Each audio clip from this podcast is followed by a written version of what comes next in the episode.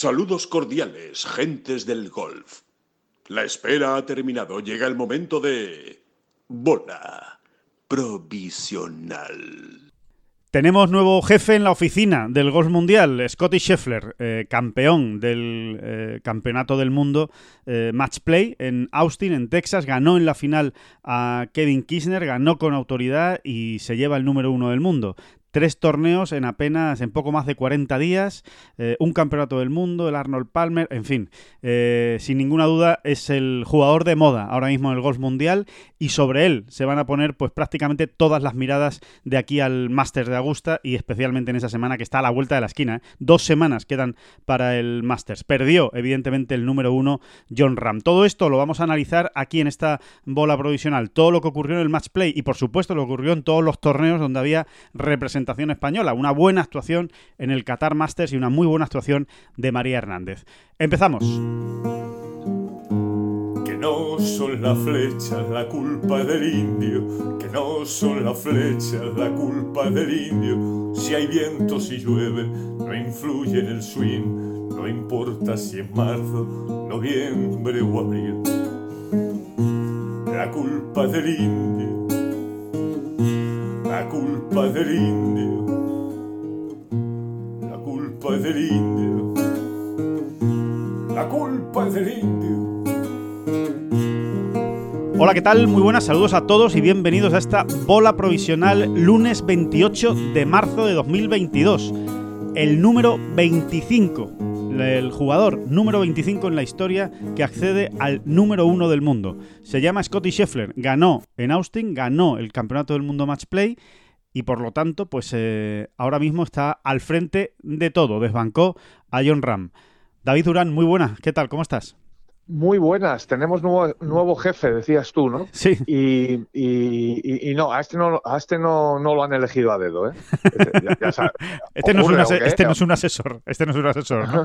no, no, ocurre, ocurre en muchas compañías, instituciones, empresas, eh, reacciones de periódico.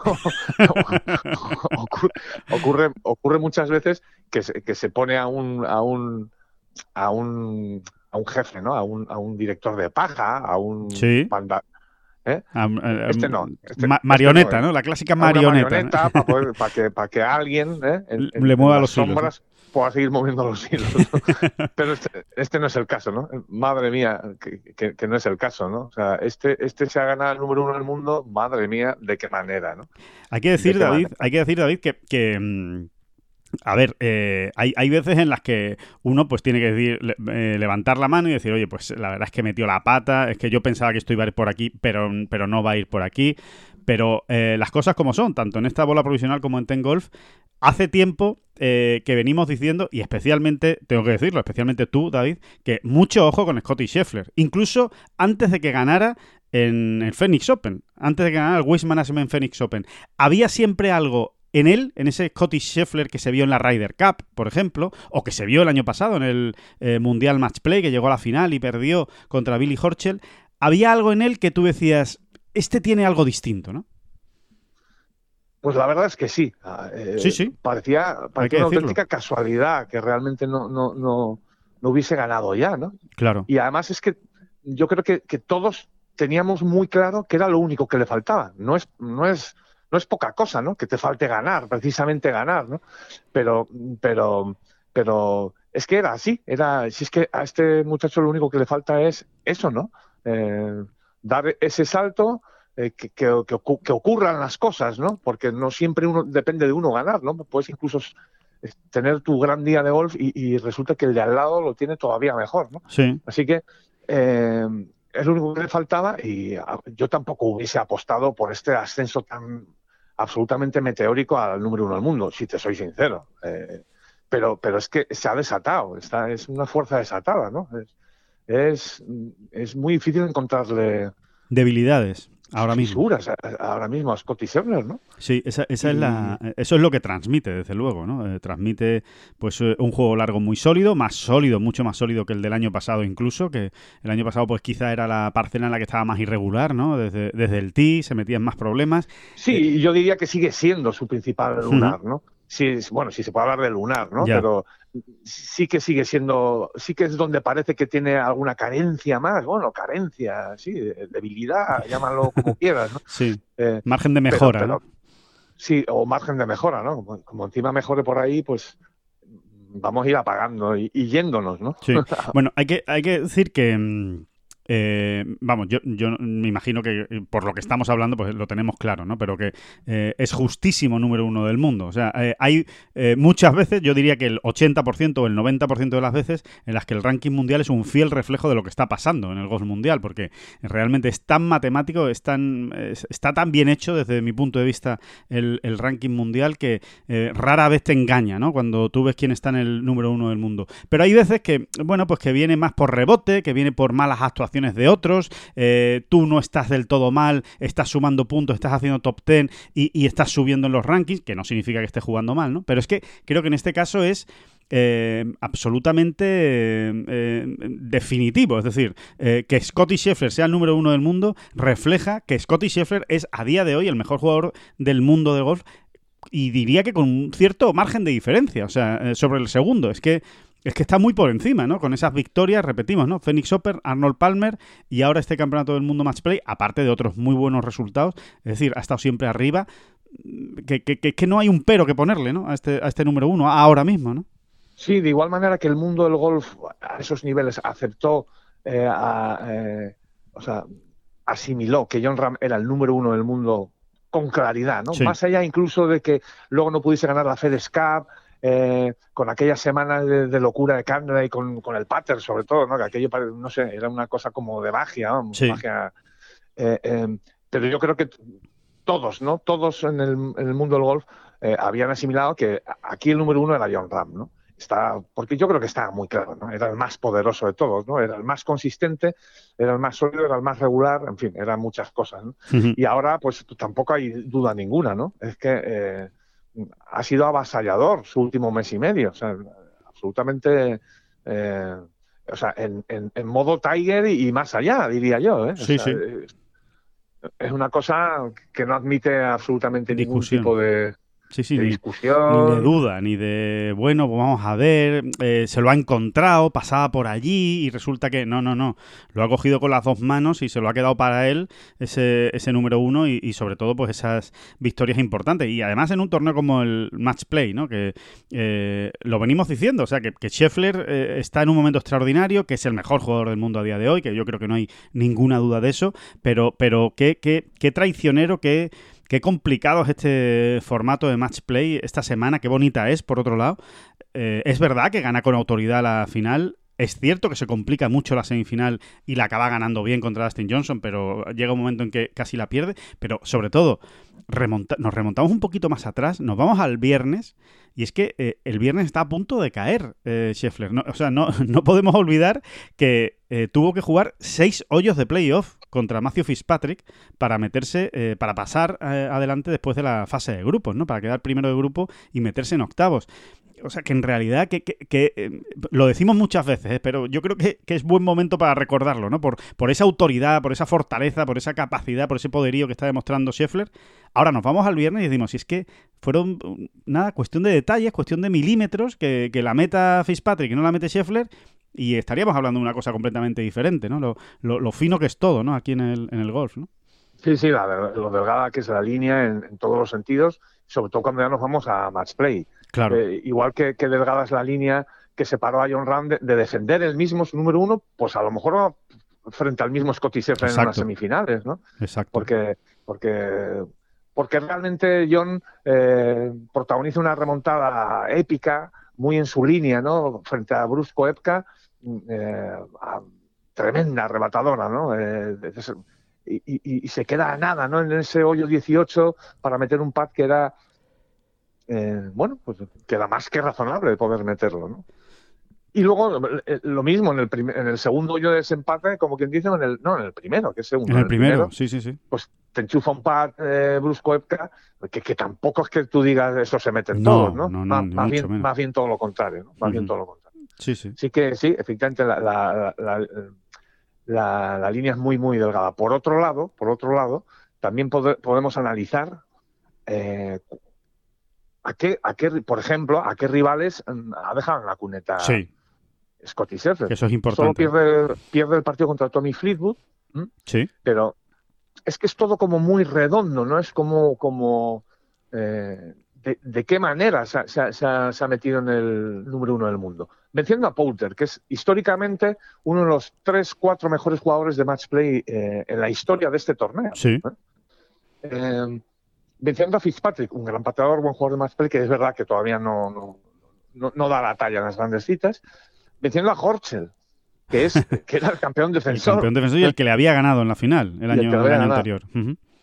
Bien, vence a Simus Power, que digamos que era una de las revelaciones, y luego gana a Dustin Johnson y a Kevin Kisner, que estamos hablando del mejor jugador match play en este campo, ¿no? Sí. concretamente, ¿no? en el Austin Country Club. Es todo como muy... eh, toma, no querías más detalles. eh, eh, Sí, como por si alguien quería arrojar algo de sombra, eh, pues que, que se le quite de la cabeza, ¿no? O sea, no, no, no puede ser una victoria más, eh, más potente, en realidad, ¿no? Más, más eh, no sé cómo, no sé cómo llamarla. Sí, sí, redonda, ¿no? Como tú decías, ¿no? Es que realmente lo tiene todo, ¿no? Sí, exactamente. ¿no? Y, y- y luego, a partir de aquí, yo creo que es casi obligatorio un análisis eh, desde, desde el punto de vista de John Ram, ¿no? Y, y- en lo que más nos toca a nosotros, ¿no? Sí, eh, Eh, eh, si, te, si te parece, David, ahora, ahora vamos con ese análisis, pero por terminar, por terminar simplemente con Scheffler, eh, y, y- y acabamos por, por, bueno, por tratar de dibujar un- una pequeña silueta, ¿no? De quién es, de quién es Scheffler, para el que no lo conozca mucho, no lo haya visto mucho, o, o no tenga muy claro quién, quién es. A bote pronto, a priori, eh, hay que decir que, que- no es eh, alguien que fugazmente esté pasando por el número uno del mundo. Al menos no lo parece, no lo parece. Esto da muchas vueltas, eh, tiene 25 años, es muy joven, Scheffler, pueden pasar muchas cosas, pero desde luego es un jugador que realmente lo tiene todo, porque a todo lo que hemos dicho del juego, que lo tiene, ese pad que, que- que- es eh, demoledor, ¿no? La cantidad de pads que mete de media y larga distancia, eh, los hierros que decir, los eh, eh, el juego largo, es la cabeza que tiene, ¿no? Es, un jugador eh, que está especialmente preparado, es un jugador muy formado, que, su familia se ha preocupado muchísimo de, de que, bueno, pues de que haya completado todos los estudios, de que se haya formado como, pues en todos los sentidos, ¿no? Eh, desde el punto de vista intelectual, desde el punto de vista de la educación, desde el punto de vista, por supuesto, deportivo, eh, que, es, un jugador que tiene la cabeza muy bien amueblada y que vamos a ver cómo digiere lo del número uno del mundo, pero que no, no parece que. O sea, parece el prototipo de jugador que puede estar muchísimo tiempo ahí, ¿no? Sí, pero además tú puedes tener una gran formación en todos los sentidos y luego no, no, no poder o no saber competir bien pues, Claro. en una actividad deportiva. ¿eh? O sea, es que no, aquí se da todo, se junta todo. Eh, a mí hay una cosa que me, que me impresiona de él eh, y es la capacidad que tiene de resetear, o sea, de desdramatizar. Es que es un tío que verdaderamente ves que en el campo se toma el, el- el deporte del golf eh, como, como lo que es al final, ¿no? Pero que es lo, lo- lo más difícil de, de interpretar a veces, ¿no? Eh, porque luego ta- hay tantas cosas en juego, estás tan expuesto, ¿no? Claro. Eh, horas de televisión, jugando ante los mejores, en fin. Y este tipo realmente mm, lo ves. Eh, eh, lo intuías perfectamente y luego lo hemos podido comprobar in situ, ¿no? Allí en Bay Hill, por ejemplo, Sí. eh, que son, son que siempre aporta, ¿eh? siempre aporta ver a alguien, eh, pues por ejemplo, atendiendo a los medios, ¿no? Eh, Sí. es, es su tono, su manera de hablar, Sí. de interpretar las cosas, de asimilarlas, lo estás viendo muchísimo mejor allí in situ, ¿no? Estás viendo sus gestos, Claro. estás viendo eh, Sus maneras, lo estás viendo todo, ¿no? Lo estás viendo todo, ¿no? Y, y, y- y en ese sentido es impresionante, o sea, la- manera que tiene, incluso en el, en el propio campo, ¿no? O sea, mientras están sucediendo las cosas, eh, Da la ¿Cómo- sensación, David, de que sufre menos que los demás, ¿no? O menos Sí, que la media. la- O menos que la media. Esa es, la, esa es la sensación que da, a las buenas y a las malas, ¿eh? Sí. porque de alguna manera también hay cierto estrés cuando uno viene haciendo verdes, ¿no? O sea, eh, y es un tipo que Muy estable, ¿no? lo toma todo con naturalidad, o sea, se, se- se va fuera de límites y dice, bueno, pues... Pues pego otra, o sea, ¿no? lo- el- Pues pego el- otra. El, ges- el- el gesto, sí, el gesto que él, te- que, que- que él te está mostrando es el de alguien. Bueno, pues sí, pues podía ocurrir, claro. ¿Cómo, ¿Cómo no va a poder ocurrir, no? Que yo me vaya fuera de límites en un momento dado, ¿no?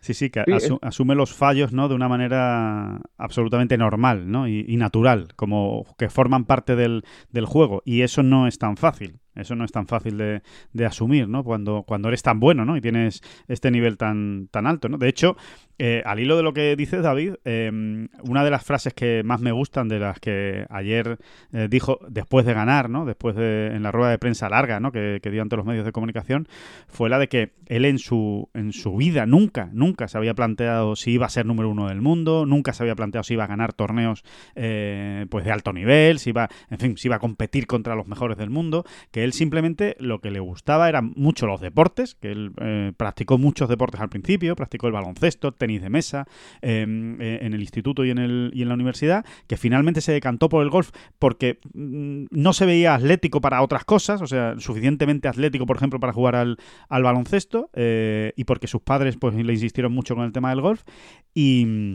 y él viene a decir, dice, y yo es que jamás me he planteado hasta dónde voy a llegar, qué voy a conseguir o qué quiero ser. Yo simplemente es que me encanta el golf, me encanta competir, me encanta este deporte y lo que quiero es estar el mayor número de años aquí viviendo de esto y disfrutando de esto, pero no, no me planteo muchas más cosas. Y, parece, parece una tontería, pero esa simpleza en el análisis al final eh, te lleva al éxito muchas veces, ¿no?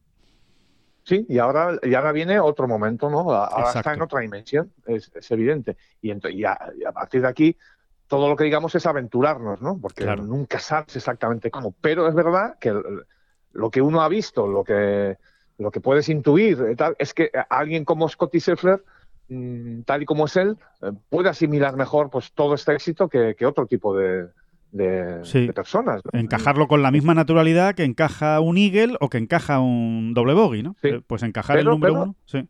Pero ahora habrá que verlo porque además eh, la primera vez que va a poner en defensa su número uno, por ejemplo, es en un grande, ¿no? Claro. Eh, palabras mayores, ¿no? Prueba de fuego, ¿no? Prueba de fuego de, de, a ver cómo lidia con toda esa atención, ¿no? hay, hay, una cosa que me, que me llamó mucho la atención ayer y es que, y además le preguntan por eso también después de ganar, y es que eh, después de las semifinales, después de eliminar a, Dustin Johnson, eh, no, no, pasaron por rueda de prensa, evidentemente, porque después tenían la final, porque había muy poco tiempo, pero sí a todos los jugadores, eh, a pie de campo, le hicieron una rápida entrevista, ¿no? Con dos preguntas, pues hablaron Dustin Johnson, habló Kevin Kirchner, habló Cory Connors, y Scotty Scheffler decidió no hablar. Además se lo dijo a los periodistas. Dice, mira, eh, prefiero no hablar, eh, hablo después cuando acabe la final, pero entre la semifinal y la final prefiero no hablar. Y ayer da una respuesta muy larga Scotty Sheffer sobre eso, porque le preguntan, oye, mira, que no, que no es que te lo tengamos en cuenta, le dijo el periodista, además se lo dijo con, con sentido del humor y se lo dijo de verdad. Oye, que no es que lo tengamos en cuenta, tú puedes hablar o no puedes hablar, pero que por qué lo has hecho. O sea, si, si responde a algo concreto y, y Scheffler lo explica, ¿no? Dice, bueno, eh, me vais a perdonar, eh, no, quería quedar mal con vosotros, pero eh, sabía que en ese momento, sabía lo que me ibas a preguntar en ese momento, sabía que me ibas a preguntar por lo que me ibais a preguntar y, y, no quería precisamente pues pensar en eso ni tener que responder pues a cuestiones del número uno del mundo, de que puedes tal, de que puedes llegar a no sé qué, que de que si ganas, de que si ganas, él no quería ponerse en el si ganas, si ganas, sino concentrarse simplemente en jugar la final, dice, y después, gane o pierda, pues ya vengo aquí y respondo a todas las preguntas que me, que me quieran hacer, ¿no? O sea que eh, incluso desde ahí ha demostrado cierta madurez y personalidad. Eh,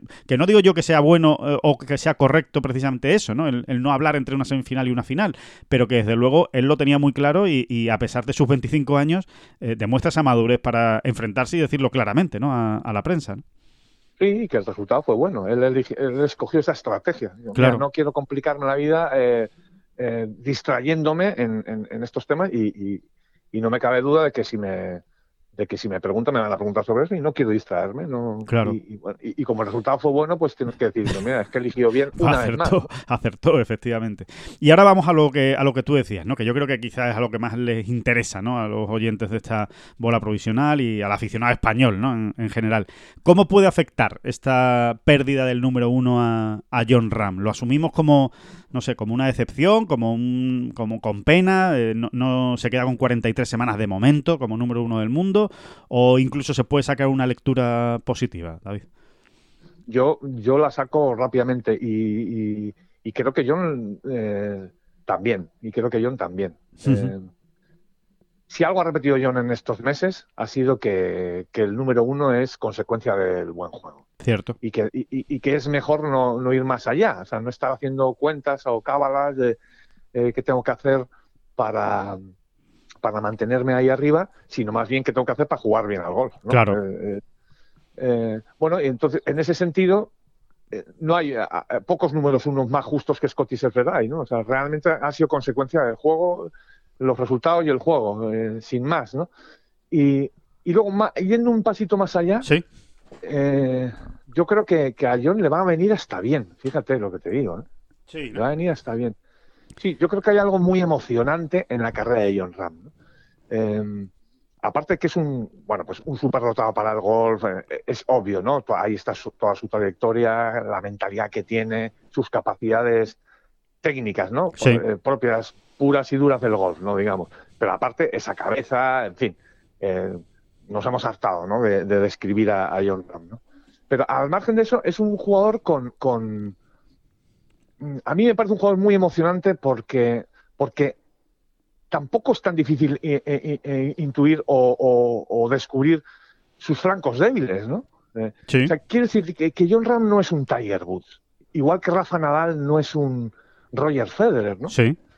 Eh, y creo que también es eso lo que nos ha emocionado de, de Rafa Nadal. ¿no? O sea, todos veíamos en Rafa Nadal eh, debilidades, pues por ejemplo, el inicio de su carrera, en otras pistas que no fueran tierra batida. ¿no? Sí. Y sin embargo, cómo él fue adaptándose, cómo él fue eh, mejorando, eh, hasta el punto de discutirle pues a Federer en la hierba y a cualquier otro en, en pista de cemento, sintética, pista rápida, ¿no? Como se suele decir. ¿no? Sí, sí, sí, sí. eh, todos los problemas que ha tenido, las taras que tenía Rafa físicas en un momento dado, ¿no? Eh, eh, los problemas que le, que le provocaba su propio juego, ¿no? Porque era un juego mm, eh, de, de un desgaste Muy físico. terrorífico, ¿no?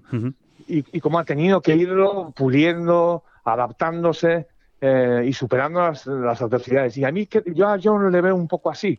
Y es lo que me parece más emocionante de, de- la figura de John Ram. O sea, creo que, creo que es un jugador que ya nos ha demostrado en poco tiempo cómo aprende de los errores, cómo aprende de las situaciones. De ya ¿no? de vimos- la experiencia. ¿no? ya-.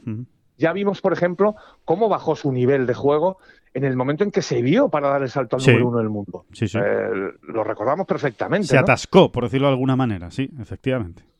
Sí, y luego, mm, poco más, más tarde, lo reconoció con naturalidad y dijo, pues mira, sí, la verdad es que hubo un momento en que me obsesioné un poco con el tema y, y como que se distrajo, ¿no? Sí, Eh, John no es un robot, ¿no? No es un, un megacampeón que tú digas, eh, qué barbaridad. eh, no tiene una fisura, está todo que parece programado, ¿no? Ese, ese tipo de, de talentos eh, extra- que- extraterrestres, ¿no? Y a mí es lo que me hace más atractiva la figura de John Ram, ¿no? Y, y- y como que le coges todavía más, eh, como que te engancha más, ¿no? Sí. A mí John, a mí John me engancha por todo eso, ¿no? Sí, pero es Y más que terrenal, como- ¿no? Es más humano, ¿no? Sí, dentro, dentro de, su... eh, o sea, Claro, A ver, cuidado, estamos, estamos hablando de Nadal, de John Ram, cuidado, estamos hablando de gente absolutamente por encima de la media, ¿no? Pero de- ya una vez metidos y eh, puestos a examinar ese, ese huequecito en el Olimpo, ¿no? Donde están los mejores, entre los mejores, eh, hay quienes son de una manera y quienes de otra. Y a mí me engancha mucho la figura de Rafa Nadal como me engancha la de John Ram, ¿no? Porque además eh, estoy convencido de que va de que va a volver a ocurrir, de va- que va, va a aprender de la situación y, y creo que, que- que él mismo reconocerá en un breve tiempo o no tan breve eh, cómo este 2022 se le, se le ha atravesado un poco también por esta situación. O sea, estábamos todos muy pesados, eh, ya no es solo en España, sino allí, en Estados Unidos, que lo hemos visto de primera mano. ¿no? Sí, sí, sí. era- Eh, en cada rueda de prensa se le preguntaba por el número uno del el- mundo. hacia- exactamente, hacia el número uno del mundo. Tiene que hablar toda la semana, tiene que hablar varias veces. Si va mal, porque va. En las horas previas, porque son las horas previas y es el número uno del mundo. Y después, si va mal, porque va mal. Y si va bien, porque va bien. Y, y- y- y- además no, no, hay, hay- una cosa, David, que, que no sé si estarás de acuerdo conmigo, pero que, que después va en la personalidad de cada uno. Eh, mm, eh, las cosas se asumen pues en función de cómo seas tú, ¿no? Y, y me da la sensación de que, eh, por lo que conocemos también a John, ¿no? Que John ha hecho un esfuerzo eh, especial, intelectual, físico, eh, también, de horas de dedicación y de, y de atención, en ejercer de número uno del mundo. Me explico. Es decir, él se sentía como número uno del mundo y decía, oye, yo soy el número uno del mundo, tengo que estar, eh, tengo que atender, tengo que ofrecer mis reflexiones, tengo que ofrecer mi opinión sobre todas las cosas. Eh, quieren saber lo que yo pienso de, pues de esto, de lo otro, de este tema de actualidad, del otro tema de actualidad. Y, creo que, que, eso también le ha producido...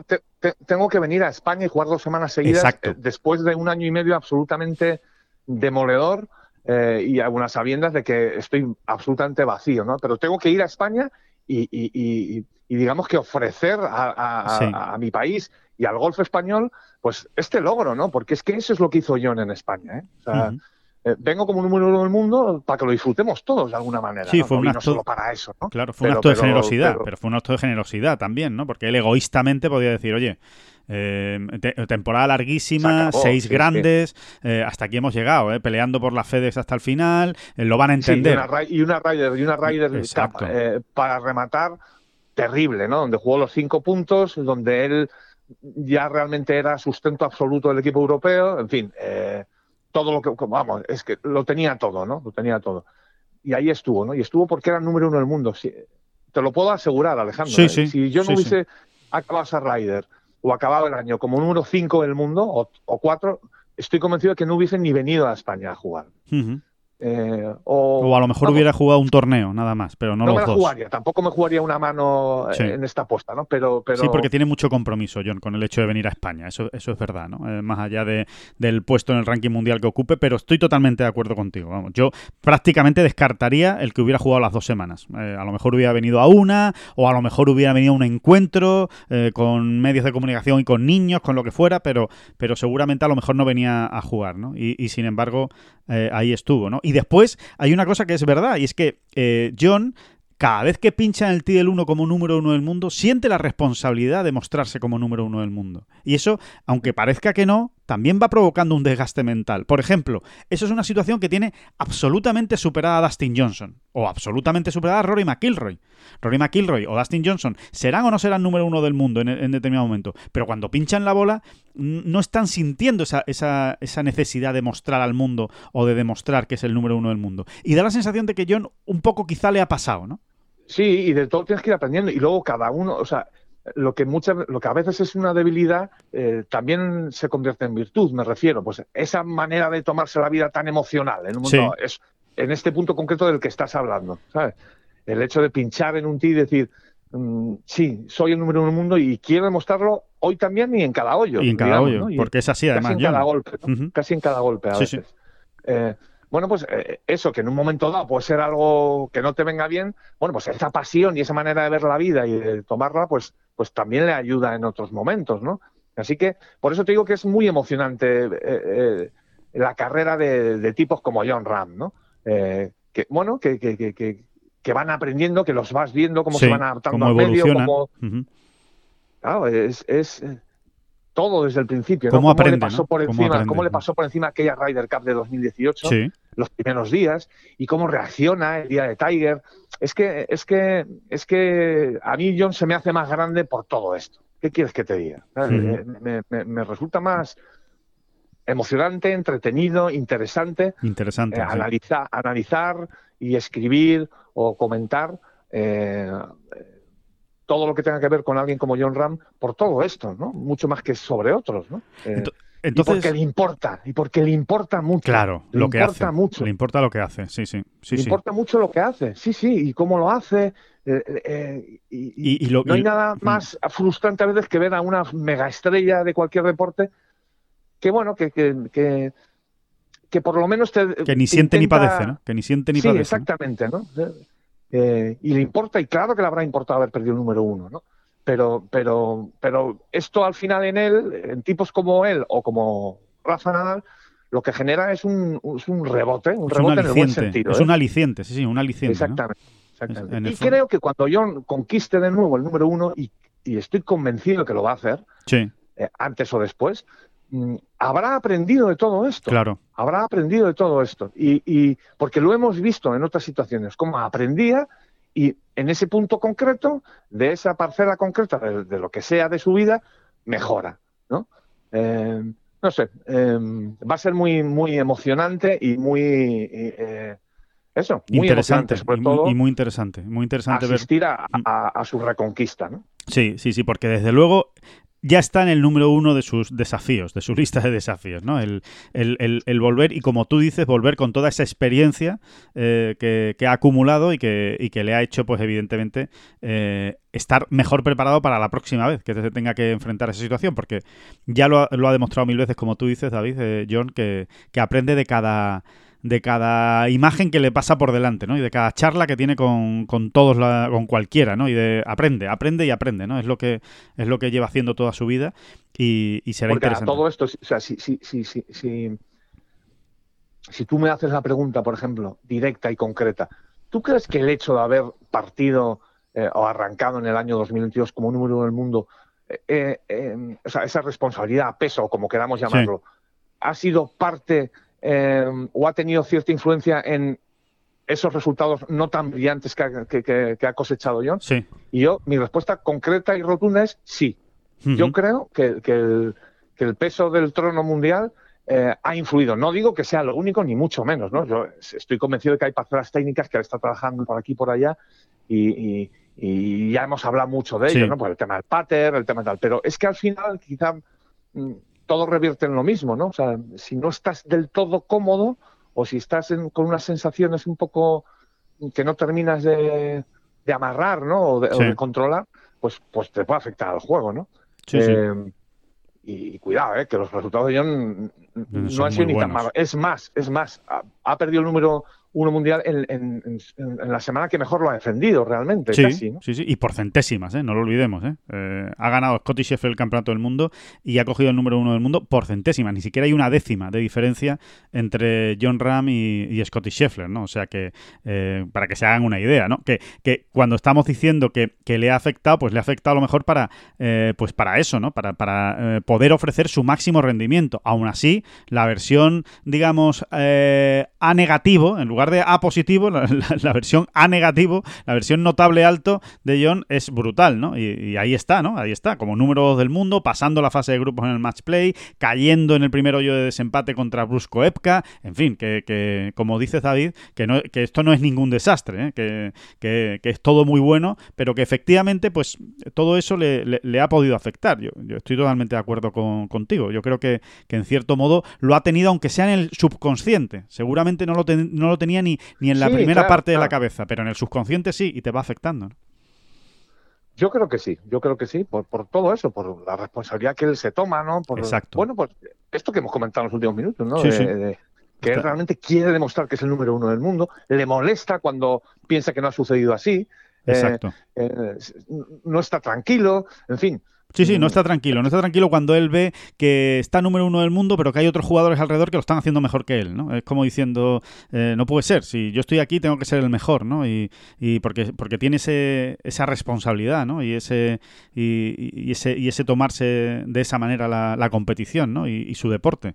Esa, esa es, la, es la realidad. Y, y por otro lado, pues eh, es muy bonito, eh, como tú decías, ¿no? En, en John. En definitiva, nos alegramos de que no llegue como número uno del mundo al Masters, ¿no? Yo creo que puede ser hasta una Hombre, buena yo- noticia. a ver, yo no me alegro, ¿eh? Ya, O sea, ya, a mí me gustaría ver a. John batiendo récords semana tras semana como número del mundo. Pero, pero lo que sí es verdad es que mm, eh, tampoco eh, me parece ningún problema. Es más, yo creo que hasta le puede venir bien. Sí, a eso me refiero, ¿no? Que en esta situación puntual en la que se encontraba ahora, hasta puede venir bien que llegue como número dos y no como número uno, ¿no? Sí, y en concreto, en, en- en- efectivamente, en su aterrizaje en, en Augusta, Sí. en Augusta y en el Augusta Nacional, ¿no? Le puede venir bien, ¿no? Hasta que estos días previos, los focos, eh, si ya estamos pensando de una manera súper práctica, ¿no? En el sentido de decir, Sí, si aquí lo que queremos todos es que John pueda ganar el máster en un momento dado, claro, ¿no? claro, claro. Pues en ese sentido, no, no, yo creo que no es mal asunto. ¿eh? Le, le va a mantener un poquito más ahí en la sombra. ¿eh? El- él no va a estar nunca en la sombra ya, ¿no? Porque, No. porque es John Ram y porque ahora mismo número dos del mundo, Sí. y, en fin, por muchas cosas. Y por sus números en Augusta, además. Es que tiene unos números en Augusta ejemplo, muy buenos. ¿no? Por ejemplo. Pero, o sea, que en la sombra, lo- que se dice en la sombra no va a estar. Pero, un poco pero no menos lo en los mismo. focos, efectivamente. Aquí todo el mundo va a estar pendiente de Scotty Scheffler, de Scotty Scheffler y de Scotty Scheffler. eh, porque es así, porque además es lo siguiente que le va a demandar todo el mundo, porque así es el deporte. Así es el deporte, señores. Acaba de ganar el campeonato del mundo, se ha puesto como número uno del mundo, solo tiene 25 años, ha ganado tres torneos en 40 días, pero la siguiente pregunta es, bueno, ¿y el primer mayor para cuándo? Y, claro, y el primer mayor que va a jugar es en el Masters. Él todavía no ha ganado ningún grande.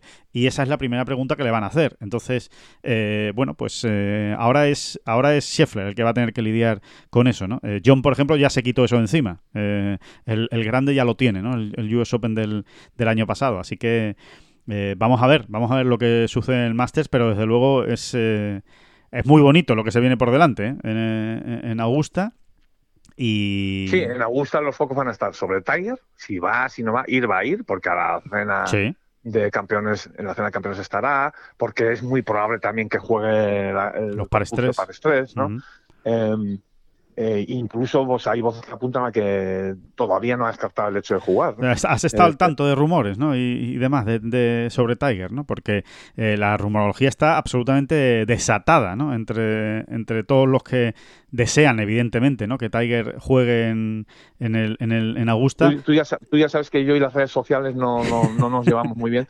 Pero bueno, ayer se lo, se lo escuché a los compañeros de, de Movistar ¿no? durante la retransmisión. De Qatar, ¿no? Eh, eh, no sé si la de Qatar o la del propio Campeonato del Mundo Match Play. Eh, escuché a, los compañeros de Movistar hablando sobre el tema, ¿no? Sobre toda esa rumorología que se ha desatado precisamente en las redes sociales y demás. Sí, sí, sí, sí. Bueno, concretamente hay, hay gente que dice, que dice, hay gente que dice que mm, que Joy Lacaba, el Caddy de, de, Tiger, está en Florida, está en Medalist, está con Tiger, y que Tiger cuentan fuentes de Medalist, del club de, de, Tiger, que Tiger ya ha hecho esta semana, la semana pasada, ya ha hecho varias vueltas andando al campo eh, para probarse. Eh, en cierto modo, eh, a ver si, si, lo puedo aguantar. Ya decimos, rumorología absoluta. Aquí no ha hablado nadie, ninguna fuente oficial, ni ningún periodista, eh, ni ningún ni, ni, el agente, por supuesto, de Tiger ha dicho absolutamente nada. Pero por otro lado... De todas maneras, de verdad que no es una cuestión de ponernos medallas, porque creo que cualquier persona con sentido común pensaba lo mismo, ¿no? Pero nosotros ya dijimos hace muchas, muchas semanas, muchísimas semanas, te diría que incluso antes del final de 2021, sí que, que, que, la senda de Tiger era esa. Es decir, eh, en, en, Riviera, a Riviera no iba a poder llegar de ninguna de las maneras. Sí. Y que para el máster, eh, o sea, un poco también por lo que él había comentado, que su objetivo fundamental ¿no? y más realista era el, el British en, en San Andrews. Sí, sí. Que a Riviera no iba a poder llegar y que entre medias en el máster no iba a dejar de intentarlo, digamos. Exacto, eh, exacto. y además va a apurar hasta el final. él nos iba a descartar un mes antes, ¿no? Exacto, Por ejemplo, exacto. Lo va a apurar hasta el final, porque además siempre lo ha hecho así, eh, Tiger, respecto al Masters. Él cada vez que ha sido duda en el Master no ha desvelado si lo va a jugar o si no lo va a jugar hasta horas antes del torneo, ¿no? Por decirlo de, de alguna manera, por, por bueno, por la por, por el vínculo ¿no? que tiene Tiger con, con Augusta especialmente. ¿no? Eh, sí es verdad que en su contra, en este caso, ¿no? Eh, hay, que, hay que decir que, que precisamente Augusta, el Augusta Nacional, es un campo muy complicado de andar. O sea, muy complicado, muy, muy duro de andar, ¿no? Porque sí, en, en, sus circunstancias. En sus claro, circunstancias. Claro. Sí, sí, sí, sí. Eh, con un problema tan bestial en una pierna y en un pie, ¿no? Y ya lo, ya lo explicó él, o sea, está muy bien, estoy en boogie, eh, puedo dar a la bola, eh, el cambio de pesos en el swing, puedo hacerlo, puedo hacerlo, sí. pero cuando uno se pone a andar y de repente se encuentra una posición de bola, esto parece una tontería, ¿no? Y el que no haya jugado al golf o el que sea un mega deportista y tal, no lo entenderá, dirá, ya estáis otra vez los sobrados del golf diciéndonos que es muy duro. Bueno, eh, hasta que uno se pone a jugar al golf, ¿no? Sobre todo si tienes un problema tan bestia en un pie, claro. Eh, eh, pues hay determinadas posiciones de bola en las, que te puedes hacer verdadero daño, ¿no? Y, es complicado porque el simple hecho de andar 8, 9 kilómetros, 7 kilómetros, te va cargando el pie. O sea, si es que no tiene más misterio esto, ¿no? Te va cargando un pie que está maltrecho, ¿no?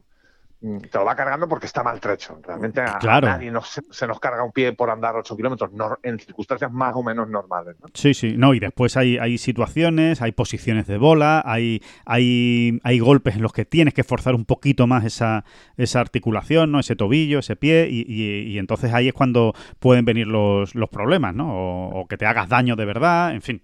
Que, Sí, hay que pensar que en sus circunstancias un simple resbalón mal dado. Eh, puede ser muy peligroso, realmente. Es que es así. Es así, es, así. Sí, sí, porque está muy delicada, ¿no? Esa, esa zona. Así que, bueno, vamos a Hay ver. otra circunstancia que yo veo en, favor de que Tiger Woods pudiese tomar la decisión de presentarse, ¿no? Y es la de que mm, tampoco él necesita a, día de hoy la certeza de poder luchar por el triunfo. Sí, sí, sí, sí, me, refiero mm, que ahora mismo sí nos podemos imaginar a un Tiger Woods poniéndose como objetivo pasar el corte en un momento dado, decir, mira, eh, sería una machada, ¿no? Y me doy el gusto de volver, de darme el baño en multitudes, de estar con los compañeros, de volver a sentir la competición.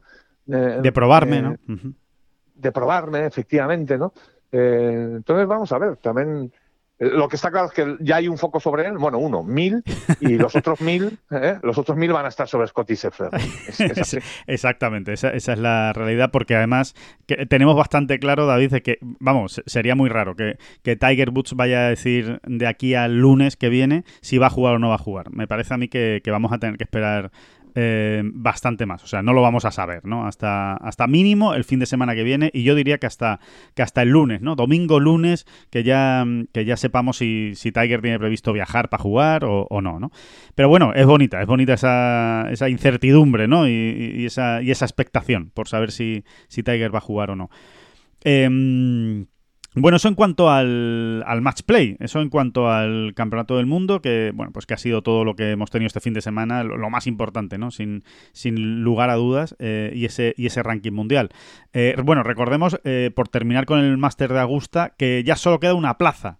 Una plaza nada más queda por repartir para el Masters y se la llevará el campeón del Valero Texas Open. Em, a través de ahí lo va a intentar Richard Bland, el jugador inglés, que ha sido otro de los nombres propios ¿no? de, esta, de esta semana, ¿no? con ese partido contra Dustin Johnson. Y, bueno, está en el Valero Texas y, se quedó muy cerquita de ese top 50 mundial, eh, llegando hasta octavos de final, pero no fue suficiente. Y ahora pues solo le queda esa, esa opción, ¿no? Sí, así es, ya, ¿no? Para escribir otra historia de esta... Em, increíble, ¿no? Increíble, ¿no? Sí, de, ficción, de ficción. Efectivamente, de película, de película. Eh, ahora que estamos tan de moda los Oscars, ¿no? En su caso, en su caso, una vez más la realidad ha superado la ficción de largo, ¿no? En su caso ya, ya a día de hoy, ¿no? Si encima se mete el máster ganando la semana antes, Consigue la tarjeta del PGA Tour. O sea, imagínense a ese Richard Blanc con la tarjeta del PGA Tour. En, el, fondo sería un marrón para él. ¿Y yo ahora qué hago con la tarjeta del PGA Tour? Pues si yo estaba muy tranquilo jugando mi British Master, mi, mi, Qatar, mi, y ahora y ahora qué hago yo? Ahora yo, ¿qué hago? ¿Me busco una casa en Florida?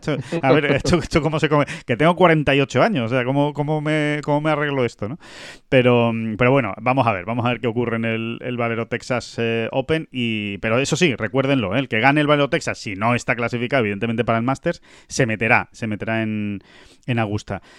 La otra, la otra gran cita que teníamos esta semana eh, pues el, como siempre el circuito europeo, ¿no? El DP World Tour, eh, ese Commercial Bank Qatar Masters, eh, gran cita sobre todo por la presencia española, ¿no? Por la Armada, por, por los jugadores españoles que estaban ahí peleando por la victoria y porque realmente ha sido muy bonita la semana, Y el, y el domingo, bueno, el domingo fue impresionante. Ayer fue un, domingo de estos de drama, tragedia, increíble por el viento en, el Doha Golf Club, muy bonito, y con Pablo Arrazábal y Adriano Tagui peleando por la, por la victoria. Y realmente, aunque suene atópico, David, pero es que que es verdad, ¿eh? es que estuvieron muy cerca, muy cerca los dos de poderse llevar la victoria. Mm, casi, casi diría que un poquito más la Razábal, pero, pero también Otaegui, ¿no? Estuvieron, no, estuvieron nada lejos, ¿no? De que, de que cayera de su lado, ¿no?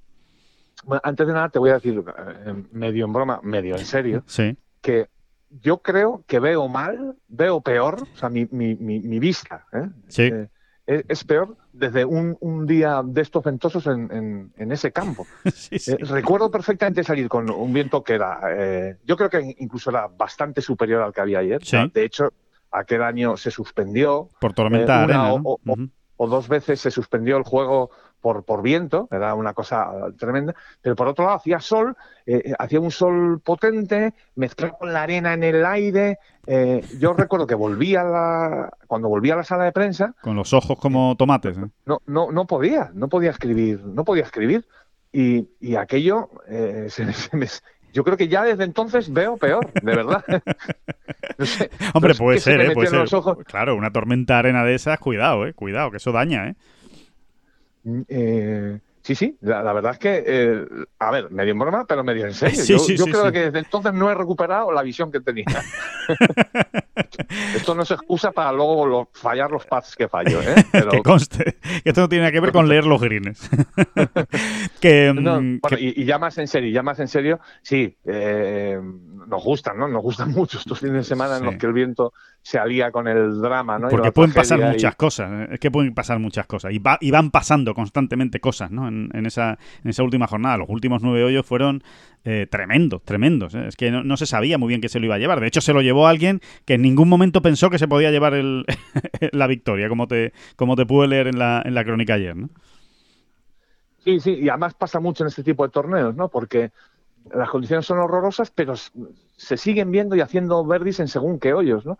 Y, y- y esto pasa mucho, ¿no? Esto pasa mucho. Un jugador que en ningún momento había estado en el radar, digo, en, la- en- en la última jornada, Sí. por ejemplo, y que de repente eh, te pega dos guantazos Se lo encuentra. Ujú. y, y- y- y encima mm, ponen una situación muy complicada a los que vienen detrás porque, eh, porque de repente ven un resultado muy exigente que les han puesto ahí en el liderato y ya es muy difícil jugar al golf así. O sea, eh, estoy convencido ¿no? de que a lo mejor a Merón o a algunos de los que venían detrás, al propio Larrazábal y a, y a- y a muchos otros, Sí, si no hubiesen tenido que llegar a ese resultado, puedes jugar de otra manera, ¿no? Claro. O, digamos que estás más tranquilo, ¿no? Eh, vas midiendo más, vas jugando con los márgenes y, y, y- y, bueno, no estás tan exigido. Si es que Es muy sencillo de, es muy sencillo de entender, vamos, ¿no? Eh, y esto pasa mucho en golf, pasa muchísimo. De repente uno que va por delante te, te deja un resultado muy complicado y aunque incluso aunque tengas hoyos y, y opciones, ya es muy difícil llegar a ese resultado, ¿no? Es muy difícil. Sí. Superarlo te diría que muchas veces casi imposible. Y a veces pues se iguala y, y tienes que salir a un desempate y demás, ¿no? Eh, y esto es un poco lo que ocurrió, ¿no? O sea, de repente Ferguson la enchufa en el 16 desde fuera, eh, eh, pega un salto brutal, porque claro, en esas condiciones, estaba todo muy igualado. ya- tú me dirás, ¿no?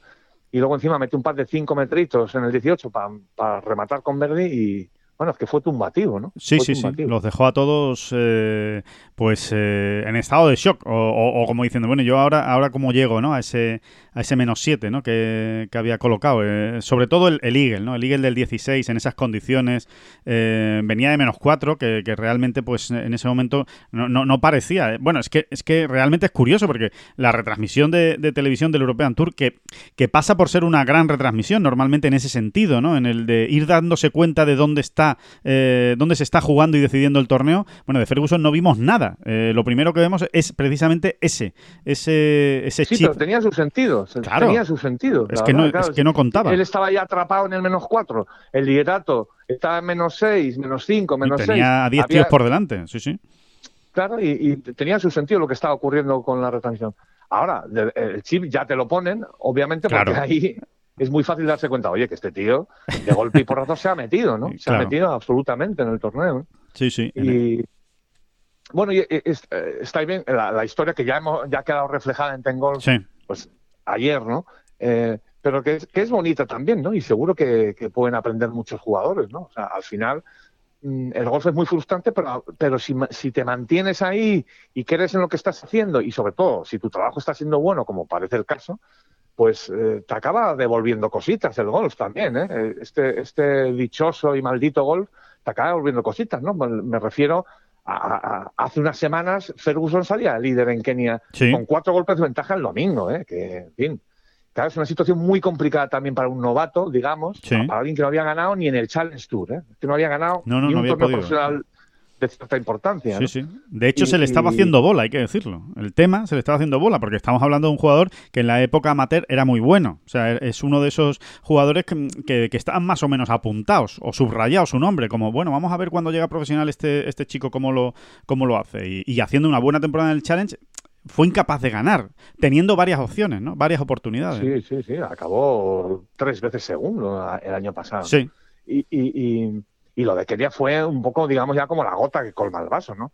Eh, juegas un torneazo, los primeros 54 hoyos, eres líder con cuatro golpes de ventaja y te, y te estrellas el domingo, ¿no? Te estrellas el domingo hasta el punto que, que casi te sales del top 10, sí. que salías con cuatro golpes de ventaja y que acabas siete por detrás del respecto al ganador, ¿no? Sí. Es, es muy duro, ¿eh? Es muy duro. Sí, sí, hay que encajar, Eh, eso hay que encajarlo. Pero al final, eh, ahí lo que yo veo, sin tener, o sea, sin tener pruebas de ello, ¿no? Digamos, ¿no? ahí lo que yo veo es un, un análisis muy acertado, ¿no? Es decir, oye, vale, ganaremos o no ganaremos, pero eh, estoy trabajando muy bien, ¿no? Las cosas las estamos haciendo y hay que mantenerse ahí, ¿no? Exacto. Y, y mira, al final el, el, gol se lo ha devuelto Sí. también, porque ese chip está muy bien tirado. Si no, no lo metes, pero entra o no entra, ¿eh? Y si, además, si no entra, a ver si haces el verde, A ¿no? ver porque si esa bola se iba a dos o tres metros. ¿no? Totalmente. Así que es así, ¿no? Y pues, pues también te lo ha devuelto un poco el golf, ¿no? Sí, y, quinta posición de Pablo Arrazábal y de Adrián Otaegui, pues otro buen torneo, pues de, yo diría que de los dos jugadores más enchufados, ¿no? De la, de la Armada en este inicio en el circuito europeo. Bueno, Pablo Arrazábal, por supuesto, ¿no? Eh, está, está enchufadísimo, eh, vaya inicio de temporada del, del jugador de Barcelona. Y bueno, y Otaegui bien, Otaegui en su línea, haciendo sus números, haciendo buenos torneos eh, y sumando, y sumando, y sumando, y recolectando, ¿no? Que es... eh, eh, la absoluta especialidad de, de Otaegui, ¿no? De semana a semana, todas las semanas son importantes y todas las vueltas son, son importantes. En el caso de la Razábal, eh, para mí el, el dato es que se ha colocado el 109 del mundo y estar el 109 del mundo significa que ya estás en el radar del PGA Championship, ya estás en el radar de poder meterte en el segundo grande de la temporada en mayo. De hecho, lo normal es que se lo acabe jugando Pablo en, en España, en, la- en lo- en los dos torneos, el de Tarragona Pues fíjate, ¿no? y el del PGA Cataluña, ¿no? En su casa. Pues fíjate qué oportunidad, ¿no? Eh, Esperemos que él tenga la suficiente templanza de, Exacto. de- de tomárselo con, bueno, con, de verlo con distancia, ¿no? Es decir, es un objetivo bonito, pero que no se vuelva loco, ¿no? Porque entonces le va a costar. Le va a costar, más. Y es sí. que es- esto es así. Y yo creo que Pablo está en, en disposición de que le ocurra precisamente esto, ¿no? O sea, decir, bueno, mira, sería un premio, claro que sí, eh, no, no, no, o sea, no, no, lo, no lo oculto, no lo saben, Sí. tampoco voy a obviarlo, pero no volverse loco, Eh, ¿no? claro, no me va la vida en ello, no me va la vida en ello. Y si no me meto, pues, pues ya está, pues ya pues intentaremos meternos en el del año que viene, intentaremos seguir mejorando y seguir en esta línea, ¿no? Pero no, no, no, no pensar que, que la vida empieza y acaba eh, por meterse en el PGA Championship, ¿no? Eh, en esos dos torneos, ¿no? Sí, efectivamente, ¿no? Y, y como tú dices, ¿no? es que tiene una oportunidad preciosa, ¿no? De, además de eso de culminar unos meses muy buenos y de, pues de llevarse ese premio, ¿no? Y de ir a jugar, mm, pues lo que nos ha contado Pablo a veces, ¿no? Que él, él a veces cuando ha dado el salto al charco no ha ido convencido, ¿no? Sí. No, no, no. Al, fi- al final no, no lo tenía claro cuando iba ya a jugar, ¿no? Cuando ha jugado, que ha jugado, ¿no? Un buen puñado de, de majors, Pablo, en, Sí, en sí. Estados Unidos. Sí, sí, y De campeonatos del mundo. y, y- exactamente, y campeonatos del mundo.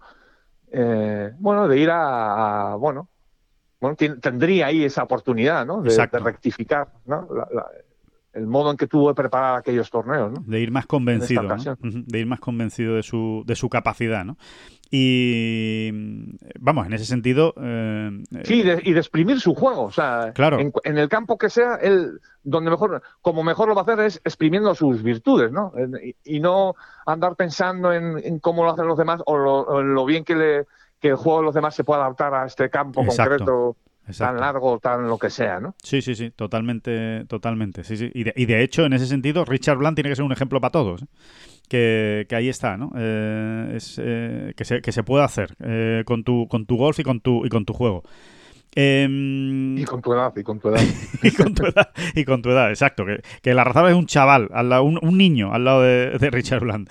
Que, mm, bueno, y en cuanto al resto de torneos, por dar un repaso a todos los resultados rápidamente, para, para no marearles demasiado, pero, pero bueno, para que estén al tanto de todo lo que ha sucedido, en el Corales Punta Cana Championship, que es el torneo del PGA Tour que se jugaba pues eh, la misma semana ¿no? del, del Campeonato del Mundo, que da menos puntos, pero que el que gana se lleva la tarjeta del circuito americano, eh, ganó Chad Ramey eh, con menos 17 y lo que más nos interesaba en, este, en esta semana era que estaba Rafa Cabrabello, pero no pasó el corte. Una vuelta de 75 el primer día pues le, lastró muchísimo, reaccionó con un 69 el segundo día, tuvo opciones de meterse, se quedó a un solo golpe del corte, ¿eh?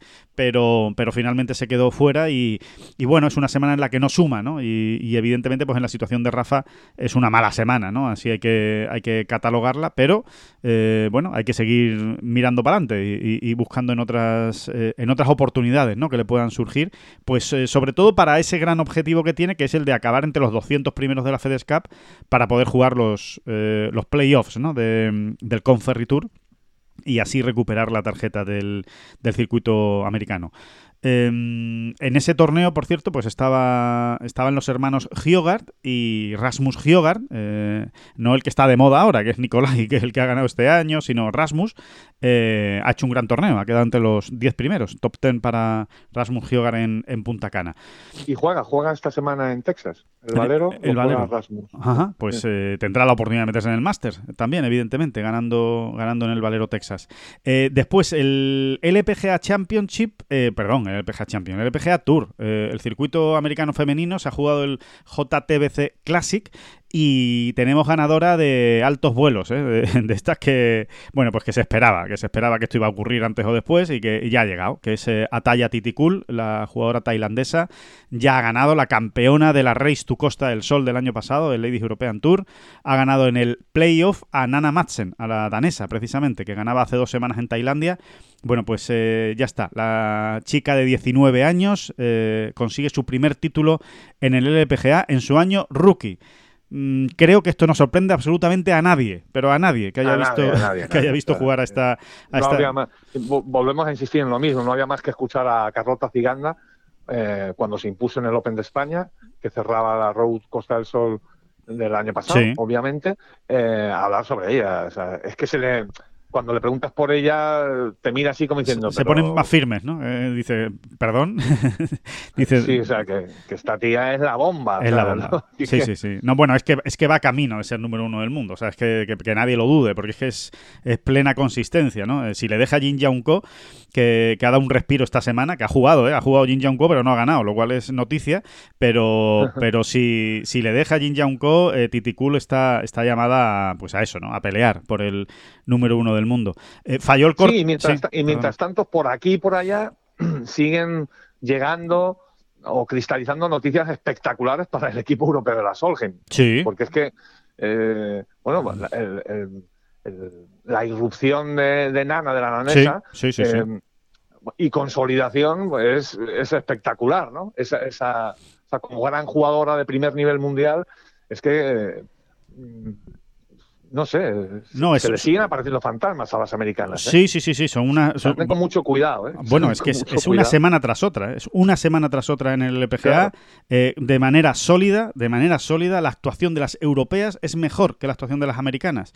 Y, evidentemente eso es una super noticia para Susan Petersen, para, para la Solheim Cup, porque es que, quiero decir, Madsen ya hizo una gran Solheim Cup sin ser ganadora en el LPGA Tour, pues ahora la próxima ya va a llegar como eh, con el título de ganadora, ¿no? Con esa etiqueta, ¿no? Que, que, tanta confianza y tanta moral también te da, ¿no? Es que... Es que bueno, y me hablabas tú esta semana también de... de, sí. de la sueca, de.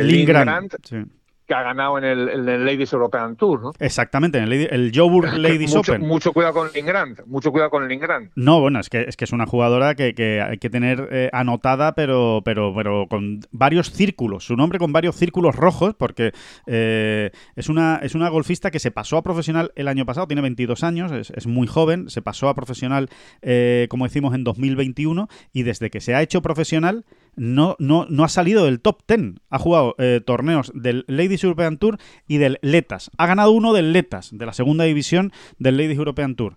Y, ha jugado tres del LED y, ha quedado en los tres entre las cinco primeras. Em, cuidado eh, con, con Link Grant. Esta, esta temporada hasta que ha ganado, vamos, que hasta que ha ganado esta semana. Hasta que ha ganado esta semana, que ha sido el cuarto torneo del Ladies European Tour que juega como profesional y lo ha ganado. Pero es que eh, esta semana, este es el primer torneo que juega del Ladies European Tour este año porque, bueno, pues por, por, por, sus circunstancias, por su preparación, había decidido irse a Sudáfrica, al Sunshine Ladies Tour de Sudáfrica, a jugar varios torneos precisamente para preparar este Joe Open.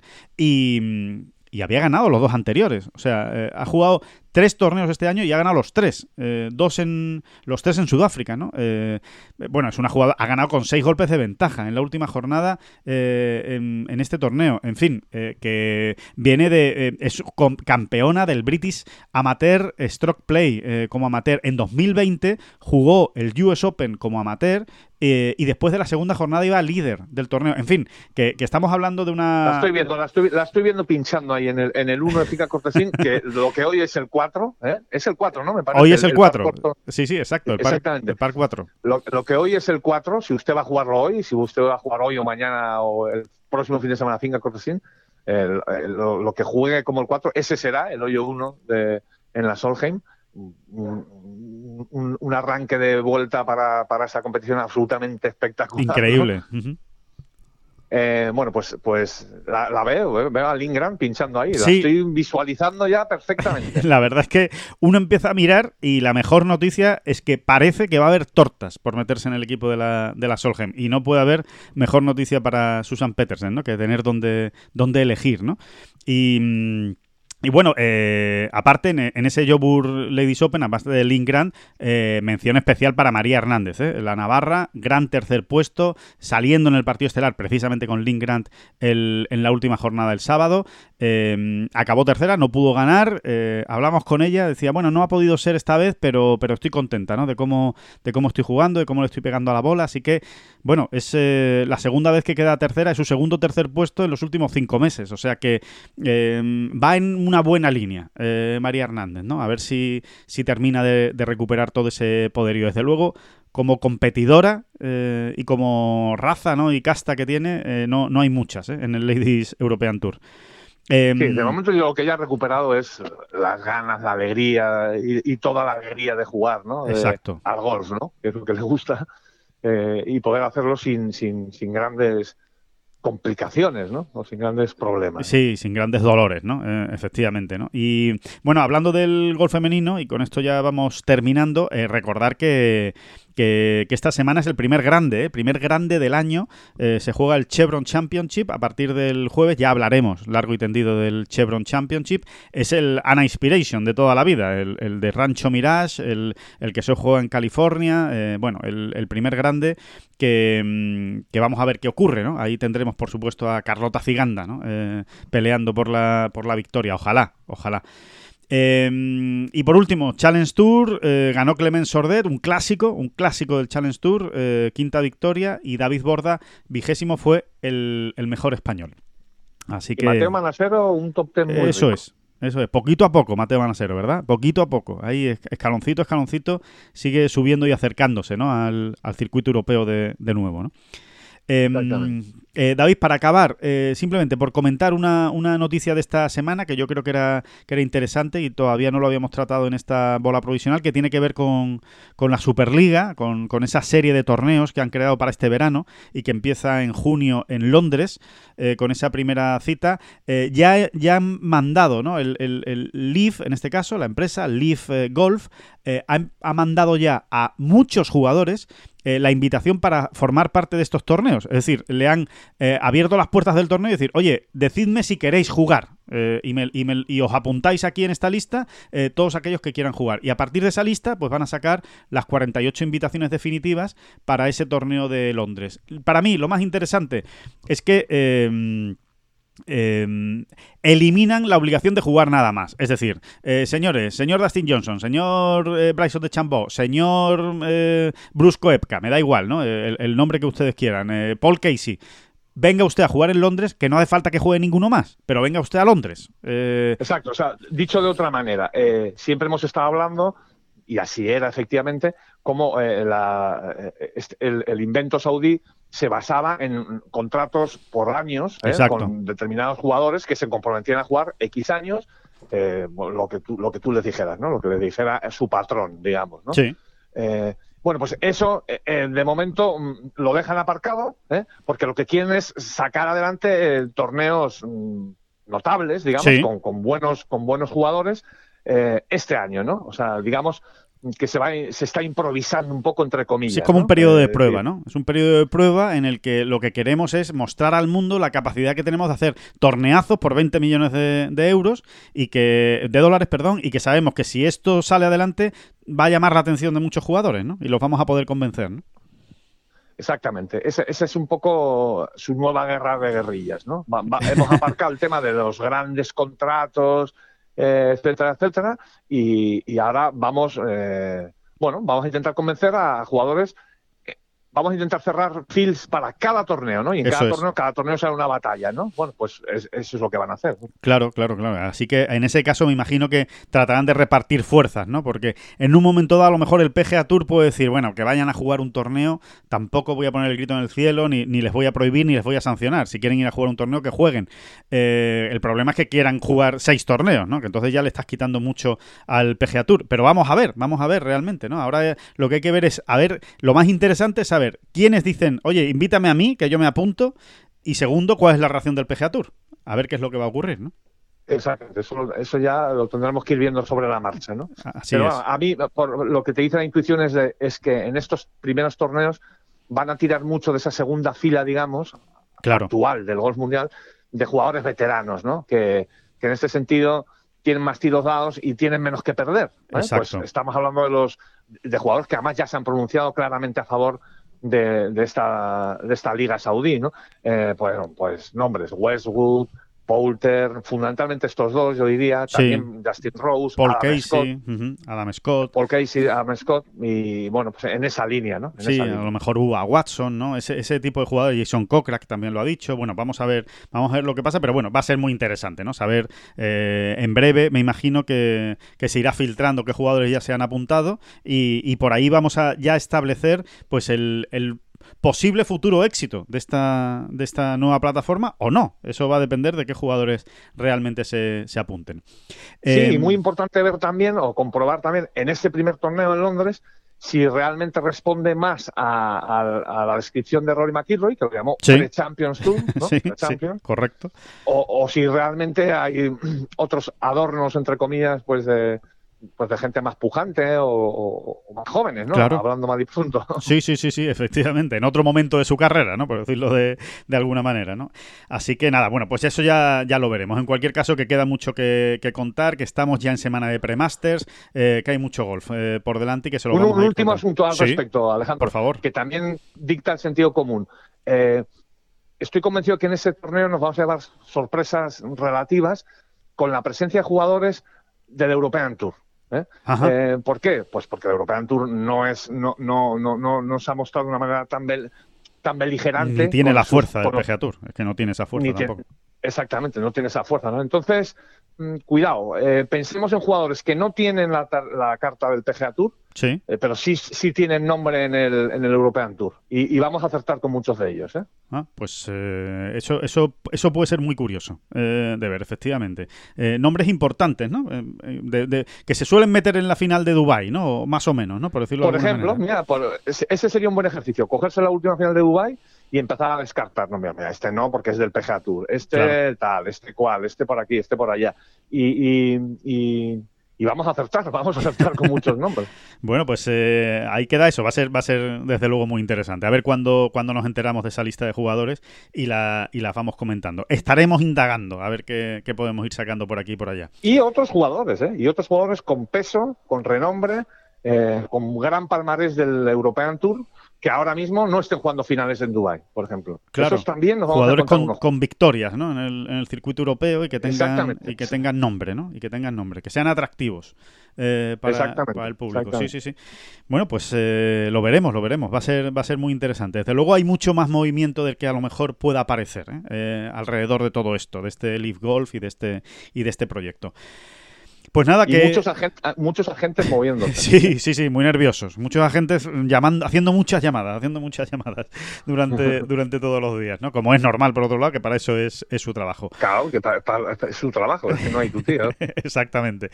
En fin, bueno, pues eh, nada, que hasta aquí, hasta aquí llega esta, esta bola provisional. Aquí terminamos este podcast. Eh, como siempre, volvemos el próximo jueves. Muchísimas gracias a todos por escucharnos y muchísimas gracias, eh, David Durán. No, no, no, las gracias a usted, por favor, siempre, siempre. Que no son las flechas la culpa del indio, que no son las flechas la culpa del indio. Si hay viento, si llueve, no influye en el swing, no importa si es marzo, noviembre o abril. La culpa del indio, la culpa del indio, culpa del indio, la culpa del indio.